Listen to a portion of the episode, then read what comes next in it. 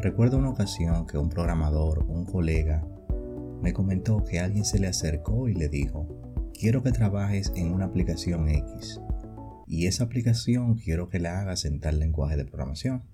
Lo curioso es que es una aplicación desde cero, no era un mantenimiento, no es que había una aplicación hecha antes y él iba a trabajar encima de lo que había. No, era una aplicación desde cero, from scratch. Para colmo, la persona que hacía ese requerimiento no tenía ningún tipo de conocimiento acerca de programación o desarrollo.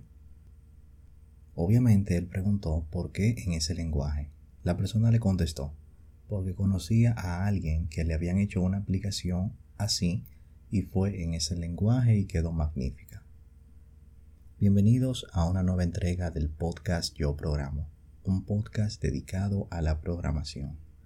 En este episodio voy a hablar acerca de algunas vivencias que nos han tocado vivir a los programadores. Así como lo dije al inicio, algo común que nos sucede es cuando nos dicen por dónde vamos a trabajar. Haznos un programa, haznos una aplicación, una página web, lo que sea, pero quiero que lo hagas de esta manera. En tal lenguaje de programación, con respecto al lenguaje de programación hablaré un poco más tarde está bien que los requerimientos sean claros, pero no me refiero a los requerimientos, sino a la herramienta a utilizar. Vamos a suponer que estés trabajando en una aplicación en Java y te digan hazla con NetBeans. NetBeans es un entorno integrado de desarrollo para programar aplicaciones en Java, como para otros lenguajes también. Sin embargo, tienes experiencia en otro entorno integrado de desarrollo, como por ejemplo Eclipse, Tú conoces los atajos de teclado, dominas ese IDE, te sientes cómodo trabajando con él. Pero el cliente te pidió que lo hagas con NetBeans, porque la aplicación que él quiere hacer, él vio que alguien la hizo con esa herramienta. Con respecto al lenguaje de programación, hay veces que nos dicen, mira, quiero que utilices este lenguaje porque este lenguaje está de moda, porque he visto muchos posts hablando acerca de este lenguaje, que este es un lenguaje top que tal compañía también utiliza este lenguaje. Sea cual sea la razón, si no dominamos ese lenguaje, podemos referirlo a un compañero que sí lo domine. El hecho de ser programador no quiere decir que dominemos todos los lenguajes de programación. Hay más de 300 lenguajes de programación. No es necesario conocerlos todos, inclusive ni los 10 más populares o del top 10 como se dice, no es necesario dominarlos. Otro caso que nos sucede a los programadores es cuando nos toca hacer de soporte. Cuando alguien te llama y te dice, mira por favor, ayúdame con esto, tú trabajas en tecnología, arréglame esa PC, la PC no enciende, he intentado de todas maneras y no quiere encender. O hay un papel atascado en la impresora, por favor desármala, ah, saca el papel. A veces esto resulta extraño, es como es como si vas al doctor por un problema cardíaco y te consultas con un pediatra. Puede atenderte algo básico, pero no puede atender el problema, no puede resolver tu problema.